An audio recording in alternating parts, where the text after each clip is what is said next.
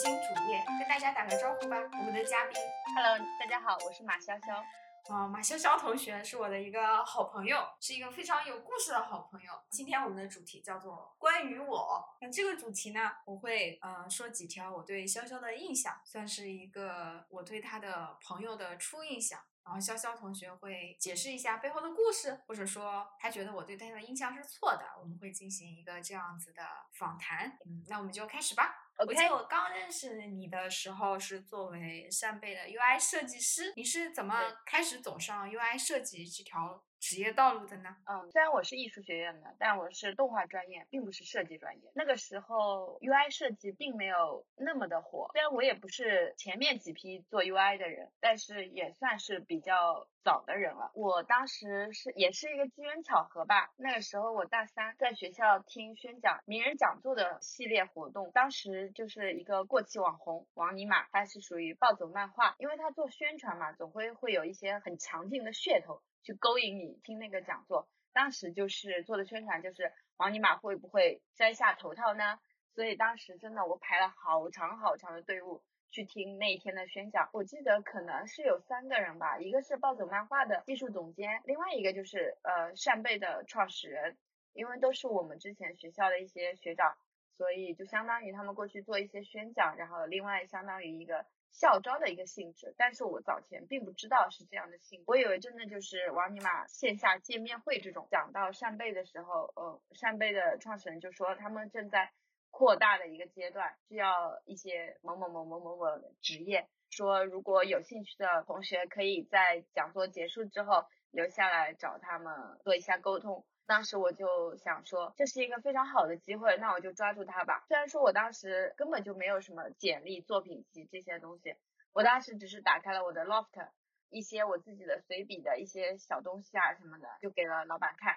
老板觉得说就 OK，然后说让我把这个网址发给他，请到扇贝之前就有的设计师，然后那边设计师说哦呃看了之后也觉得 OK，就是说可以让我来试一试。同一次宣讲活动。让我走上了我的人生第一份实习。谁能想到呢？一个动画专业的学生走上互联网 UI 设计，竟是因为马王尼玛要摘头套。是，嗯，其实。嗯，其实我觉得现在理性来分析来说，其实也不是一个意外，因为当时我们学校艺术学院每一届只有八十几个人，嗯，有三个专业是工业设计专业、动画专业以及美学专业。动画专业当时 PS、AI 什么玛雅什么都有在设计，所以说一个动画专业的学生转行做 UI 设计师，其实是门槛很低，机缘巧合就做成了 UI 设计师。我相信挺多跟我一个专业的人都会做 UI 设计师。我们班同学很多很多都走上了这条路。我有过休学的一个经历，我有两届动画专业的同学是吗？据我所知，走 UI 这条路、进互联网这条路的是绝大部分吧。所知道、所了解、所记得的，只有一个同学走了这个我们动画本专业的行业。所以动画专业大部分的同学出来以后。都会在各行各业当上 UI 设计师这样嘛？广告设计、UI 设计这样的专业，当时嗯，互联网还是当时找工作的一个大热方向，对不对？我记得我们当时什么专业？对，呃，我对于我们艺术生来说，我们在互联网红利前的一个一个行业就是四 A 行业，就是广告行业会比较吃香，就是整个小组你们去竞标啊走，然后你们拿到这个项目对。做一些设计之类的东西，拿到很很丰厚的一笔报酬，呃，是非常多人向往的。接下来就是互联网行业。现在回顾来看的话，互联网行业还是一个当时比较正确的选择，因为红了很久。你们现在的同学走向来看，是互联网行业的同学会是一个目前还是一个比较好的状态嘛？算是现在我们毕业有五六年了哈，再回过头来看，这还算是一个。算是一个比较容易成功的途径嘛？是对，我们给即将毕业的小朋友们提供一些参考。但是五年以后可能就不一样了。是这样的，就是除了找工作之外，还有很多同学选择了出国留学。其实更多的就会，嗯，就会没有那么多联系了。但是有有在联系的同学当中，还是很多一部分人都是在互联网行业。这可能跟我们之后，而且感觉现在真的是。企业人均互联网没有不互联网的行业传统行业也很多都在走这种互联网方向，就像垮松大佬的宜家就算其中之一啊。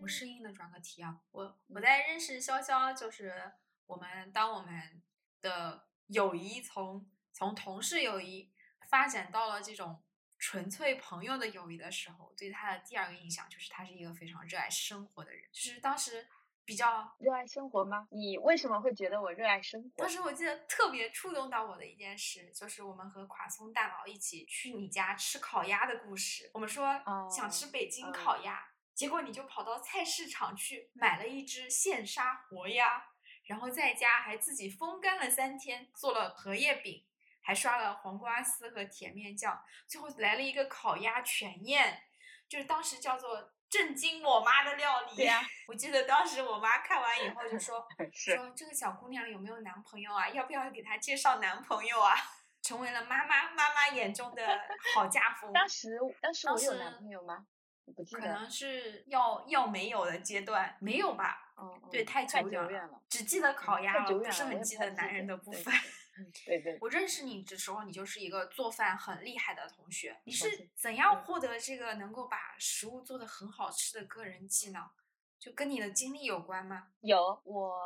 修过一次学，然后有过大段的无所事事的时无所间事，事，让我就是 get 了这个技能。嗯，可能你在一个地方吃到了一个非常好吃的东西，你回忆起来的时候，你已经不在那个地方了，你就很想要吃到那东西。如果你再过去的话，付出的代价会非常大。所以我就想说，要不然我就试一下。就试了之后发现，嗯，我可以，你可以。就走上了这条路。就作为我我来看的话，真的就是一种很天赋异禀的技能，对吧？毕竟我们做一个糖醋排骨，嗯都可能是不放不放酱油、不放醋的哈。糖排骨，是的，呃，远程 Q 对，下垮松松大佬，下次邀请垮松大佬来聊一聊他的糖排骨。不是每个人都有这个这个技能，虽然潇潇同学说他说他并没有觉得这有多热爱生活，但是推荐大家去看一看前网红、前下厨房网红时期的潇潇，还有小 小鸡对小鸡和果子。嗯，那这个这个是在下厨房上也是比较受嗯欢迎的一道菜。前段时间我发现是的，火到被抄袭。背弃了这个号之后，发现有人抄袭了我的对，我的菜谱，很鼓励。连拍照对我看了那个菜谱，真的真的好激动哦，第一次被抄袭竟然不是设计，小鸡和果子。下厨房上。我我们作为你的朋友，还是很期望你能重新拾拾起下厨房的账号，多给大家开发一些美食的。OK，接下来不就是有一些机等我们有有会了嘛，对吧？机会可以录一些视频的格式，然后给大家欣赏一下一个设计师手下的美食。不仅是注重摆盘，味道也是很好的，是吧？回应一下某一个质疑你的朋友。是的，当时我休学在家，我我舅妈也是一个嗯人在家嘛，因为弟弟也出去上学，舅舅在外面工作，然后舅妈跟我们家只隔了嗯两条街嘛，舅妈会下班之后去我们家吃饭，她很自觉，我舅妈贼搞笑，吃完饭她就主动刷锅刷碗，就是好吃到每天按时按点 去我们家。我妈就是在我休学那一年被我养胖了十斤，然后自 此没瘦下去过。对，做笑笑的朋友还有养胖的风险，我现在做的东西都健康，减脂了，分量少都没，有以前那么但还是很注重摆盘。嗯，对你甚至有一个分食盘，呃，配色也很讲究。对，给对我现在每天都拿那个去去去准备我自己的一日三餐，配色也很讲究啊你你自。己有在有在什么上记嗯录吗？下次可以公示一下你的那个美食分享出来对吧？对，帮你就是我也想过，等我积累到一定程度吧，我，我可以就是整个把它拼图拼出来，剖出来，可以也推荐大家一些非常减脂又很好供吃大家赞的东西。叹一下。嗯，是的，让大家感慨一下，怎么会有这么热爱生活的人呢？虽然我觉得我自己并不是热爱生活，是啊我我我觉得很厉害的地方 就是当时因为你的家也不在南京，后来你又去了深圳，像、嗯。像一般人离开家的嗯。时候就会怨念啊，吃不好啊，怎样怎样，但是你就是不一样，你到每个城市都活出了一种主人的感觉。我觉得我这个人可能生来生性漂泊吧，就是只要有我的地方，那里就是家。我谬论对，在一套一套的呢。市写下自己的名字。我自己本身大概是从五年级开始就有过很长很长一段时间的自己生活。因为妈妈那个时候生病了，我现在想一想，我觉得我自己好迷惑啊！我这个人求生能力好强啊，人类本能。对，人类本能求生。我从五年级就开始自己生活，很得心应手，很自力更生的吧。所以觉得在哪里我都可以过。从小就很会生活，是每次每次我觉得自己做饭不好吃的时候，就会参考一下潇潇同学的这个相册，看一下今天又吃什么好呢？你就会或重拾对生活的热爱。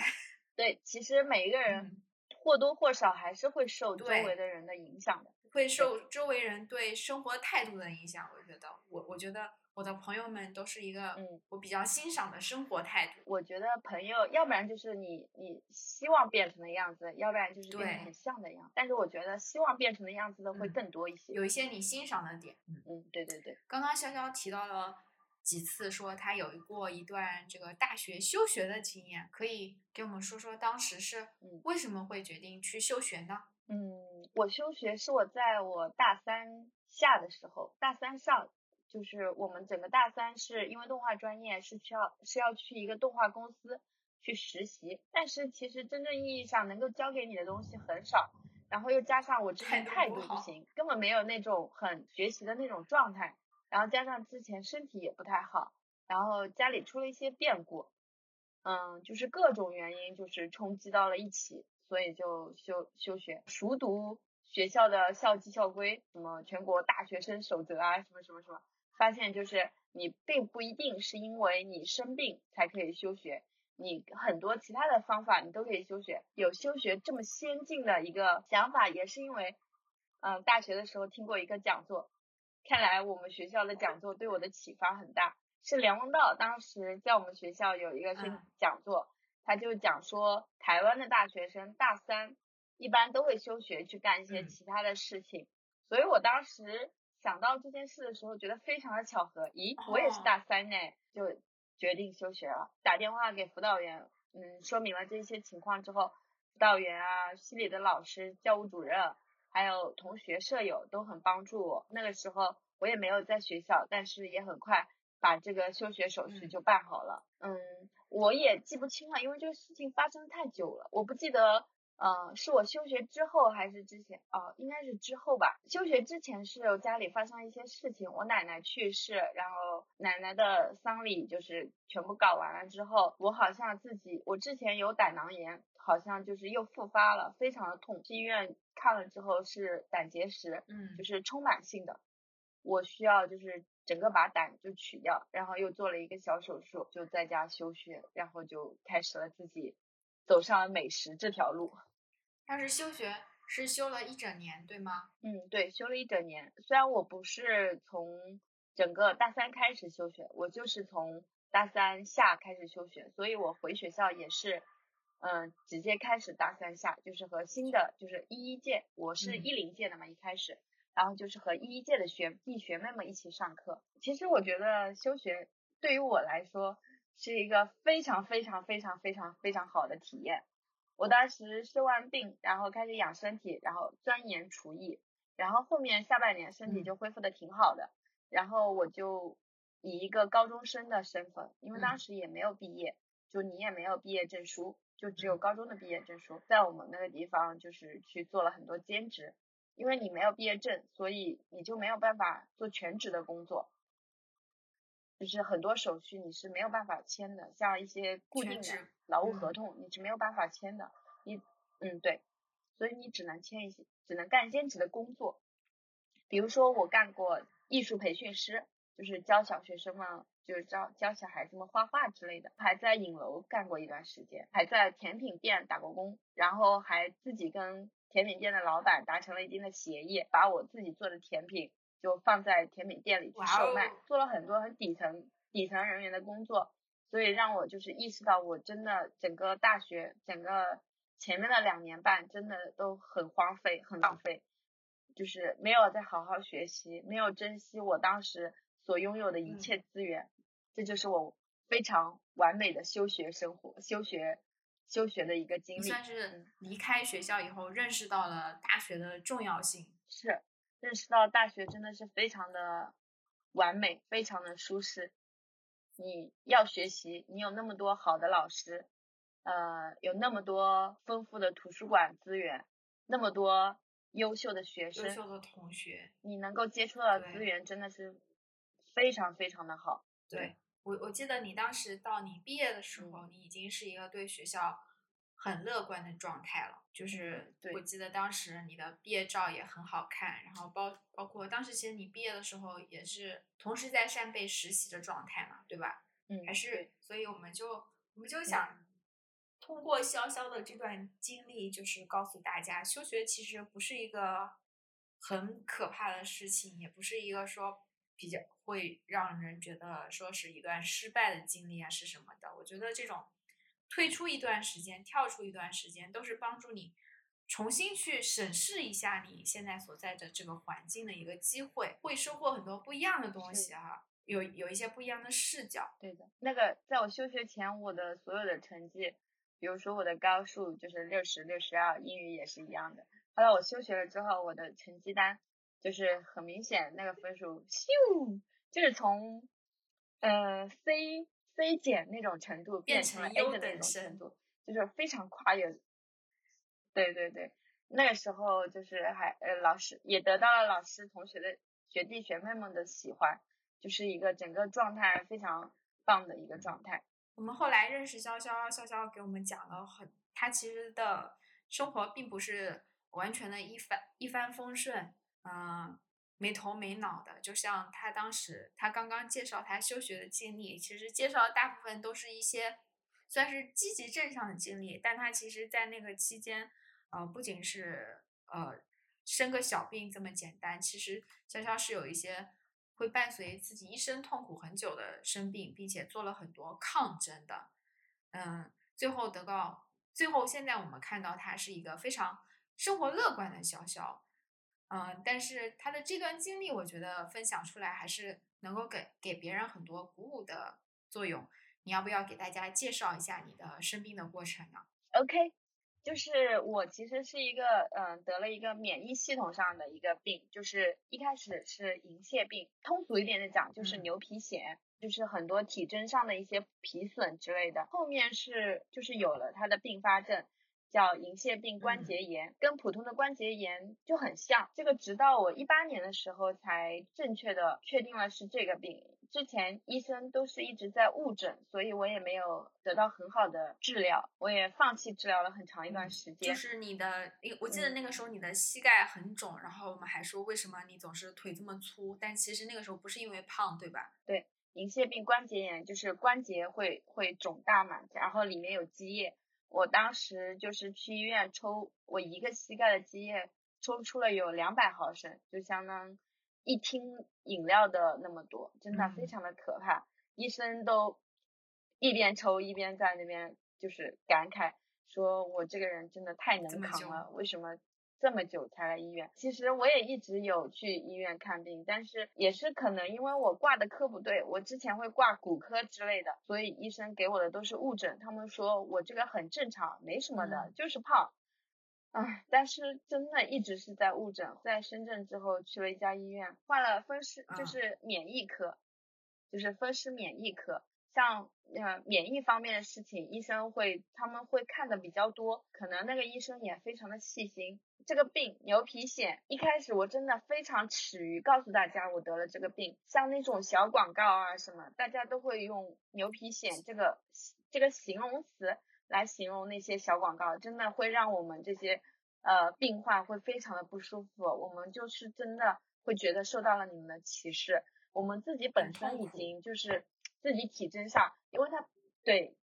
体征上已经很痛苦了，但是你们还是像开玩笑一样，就是在在就是开玩笑的一样说我们的病的时候，就会让我们更痛苦，就会让我更耻于把这个病告诉大家。所以就是我当时就是真的是极度自卑，我从来不敢跟人家说我得了这个病，我只跟只敢跟人家说是皮肤过敏啊，最近有有一些问题，皮肤有一些问题啊什么。其实并不是，我就是只是得了银屑病而已，也是我休学的一个挺大的一个原因，就是反倒我不想去解释，反倒我逃想要逃离，想要就是不想要出来见人这种，所以就也是休学的一个导火索。那你当时是从你从你有效治疗的那个时候开始，大概是是大三的时期吗？还是后来去了深圳，就是开始你治疗有效了？嗯，就是我来了深圳，对。所以其实当时前期的时候还是处于一种并没有看到什么希望的一个阶段哈。对，当时非常的失望，呃，不对，不是失望，都可以算是绝望。那个时候每天都是想要就是。就是轻生的念头非常的剧烈，非常的频繁。其实我们作为你的朋友，当时并看不出来。我们印象中你还是没没心没肺的跟大家一起说啊笑啊的那种，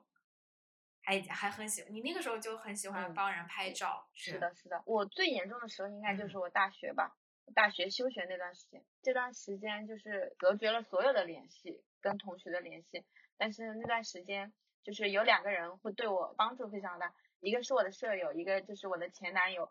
就是他们对我的一些陪伴，就是他们也没有说是很多言语上的鼓励，但是就会经常给我沟交流一些生活上的琐碎一些东西，就会让你会觉得有人在关心你，还是有人喜欢你这种感觉，所以就让我变得很积极向上、乐观。嗯，对，那个时候会心里会比较多的。爱是被爱吧，所以会觉得嗯更乐观一些。对，现在就成长了嘛。现在原来属于不爱自己的那个状态，现在可能更多我开始爱自己，所以也是一个心中充满爱的一个状态，还是很乐观的样子。所以我们也想借潇潇的故事，就是跟大家说，就其实像银屑病啊这样子的，包括很多其他的疾病。它在人群中其实并不是我们想象的那么少比例，它其实可能就在你的周围，所以大家其实不要不要拿别人的呃疾病开玩笑。这句话并不是说矫情的一句话，是希望就是因为很有可能你就是无意中就伤害到了你身边的人。大家的社会的对这一个态度，这种调侃的态度，就是一直都存在嘛。所以我们也希望就是分享这段经历，告诉大家，因为只有你你说出来了，OK，这样你才能够收收到外界更多的帮助，是吧？是的，而且我我算是嗯想比较多的那种人吧，嗯，就有很多痛苦是你没有办法说出来的，就是如果当一个这个痛苦当你是能够表达出来的，我觉得这都是有办法可以去找的，就是可以解决的。当你就是。你很痛苦，但是你又没有办法用语言表达出来的时候，我觉得这个时候是最可怕的时候。没有希望那个时候。是的，所以如果你身边有一些就是莫名其妙，他就是什么话也不想说，但是他又表现出来很很悲伤、很负面情绪的时候。其实有时候你可能什么事都不要做，你就是默默陪伴他那种就可以了。陪伴的力量真的非常的大。嗯，我们作为你的朋友，就是从你的生病的这个过程，后面当时潇潇又除了银屑病之后，又经历了一段别的病程。对我不是在生病，就是在生病的路上。病这么多呢，然后。然后，嗯，你想，你想，你想说一下那段经历吗？然后我觉得我因为生病多，所以才想的比较多，所以才会更乐更乐观。我觉得越挫越勇。因为如果我不，嗯，就是其实我就发现，就是很多时候你并没有选择。就是我如果不乐观，其实对于我来说，就是当下的状态并没有并没有有什么改变，反而是如果我乐观了。我的整个状态才会有所变化，而且就是因为，嗯，我前段时间就一几年一八年的时候，我因为体检查出了我那个免疫球蛋白就是非常的异常，然后可能就是我的甲状腺出了问题，然后就去做了一系列检查，然后做最后做了活体穿刺，然后发现我我的确就是甲状腺上面有肿瘤，从我去做检查。到我手术就整整个一个过程非常的迅速，就是迅速到我整个人都没有反应过来。当时我就一个人做了手术，医生考虑到我也很年轻嘛，给我留了一点点甲状腺，就是希望说，呃，理想状态下我可以吃五年药，可以如果状态稳定的话，我可以有不吃药这种这种事情。但是好像后面我几次去检查做彩超的时候，医生们就是做检查的医生，就是我这留下的那一部分。那个甲状腺真的太小了，小到嗯医生都忽略了，所以我可能就是没有那么理想，能够吃五年药之后，嗯，不能呃就不需要吃药了，可能还是要终身吃药的这种。嗯肿瘤这些东西就真的还是怕你会扩散啊什么，我又要进行另外一些治疗，所以就需要我体内的癌细胞为零。后来就是在我做完手术五个月之后，之后去广州的医院做一个叫做碘幺三幺的治疗，反正还挺复杂的，就自己隔离、自己治治病的那种，经历还蛮有趣的。这一段就是一个人一个人算是一个人抗癌的故事了。嗯，对。但我因为也没有那么严重，就是后来就是一切都发展的很好，不需要做很多的治疗，就做了一些简单的，就就弄了一次就可以了。呃，我之所以查出来这个，是因为我当时，嗯，我去，我最早先去完出去玩了之后，然后回出从外面玩了回来之后，可能会有那么一点就是嗯水土不服吧，还是什么。然后我的隐腺病关节炎就非常的加剧，加剧到我整个人就是没有办法走路在家，就是根本没有办法站立，就是关节肿痛特别严重，就是我的我的那个脚趾头，我的脚趾头的食指肿的跟大拇指是一样粗的那种，就非常可怕。然后我有一个之前有一个朋友，他妈妈是在医院工作的，是是护士，然后给他妈妈看了之后，我的照片之后，他妈妈说就是我这个肯定是代谢出了问题，让我立马去医院挂了免疫科，所以挂了免疫科，然后当时医生也说我这个状况的确是银屑病关节炎，可能需要快速需要接受治疗，就是打一下就是当下非常流行的生物制剂这个治疗的概念。然后我也上网搜了很多，就觉得我这个状态除了这个方法没有其他方法了，就说那我就接受这个治疗的方案，就做了很多手术，呃很多检查，然后检查出来我有了那个甲状腺肿瘤，然后对对，然后半途所以就没有办法治疗隐腺病关节炎，然后我就半途就去治疗了甲状腺的问题，因为治疗那个生物打那个生物制剂是要确保你体内没有癌细胞。做完手术之后，我又去广州做了那个碘幺三幺治疗，就是为了杀死体内所有的癌细胞。进行完了嗯碘幺三幺治疗之后，我又返回到深圳，立马要治疗我的银屑病关节炎。当时选择的一个生物制剂，对于我来说是没有效的，反而变得更严重，所以就是让我又一次丧失了治病的激情。就是我用了这个药，就是没有让我变好，就反而让我变得更差了。就是所有药其嗯实，在你嗯使用这个方案的时候，都是一具有一定风险的。就嗯是这个方案是不适合我的，我需要就是可能要换其他的方案吧。倒是去年的时候，我真的已经太难受了，全身太痛了，我就根本没有办法支撑自己起床这种，嗯，嗯所以我又一次去了医院，又一次开始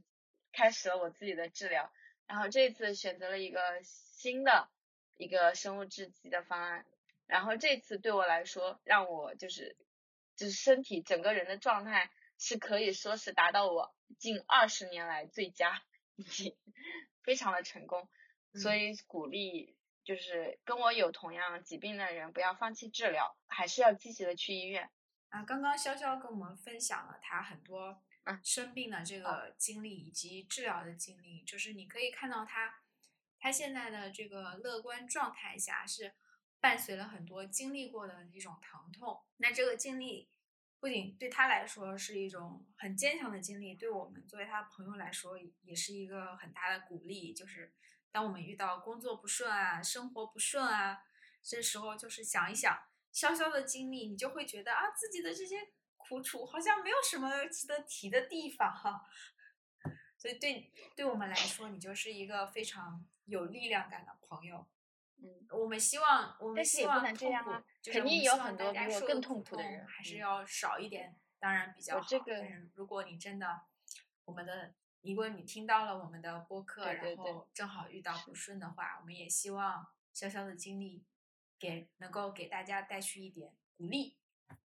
有时候需要看淡一点，不管什么事，大家学会还是要跟正面刚命运做斗就是争，真的要去面对它，你用才有可能解决。与天斗，那那我们今天的其乐无穷。嗯，我们介绍了他的职业 UI 设计师的职业，以及他的一个主要是一个这个生病休学的这样一个生活历程。然后我们希望潇潇能够给大家带去一点安慰。你们有什么想跟我们说的话，也可以问。我们之后可以专注在这种互联网职业啊，或者说，嗯，专注在嗯怎样成为一个美食博主，一个让摄还有让这个摄影师成为你的一个私活呀，以及你遇到生病的时候是怎样挺过去的这些。如果大家想听具体的聊一聊，我们也可以专门的做一期来聊一聊这些这些话题。好的，那我们就就这样吧，拜拜，下期见。对我们一定会有下一期的，我们好的，垮拜松大佬拜，下期见。垮松大佬希望我会有下一期。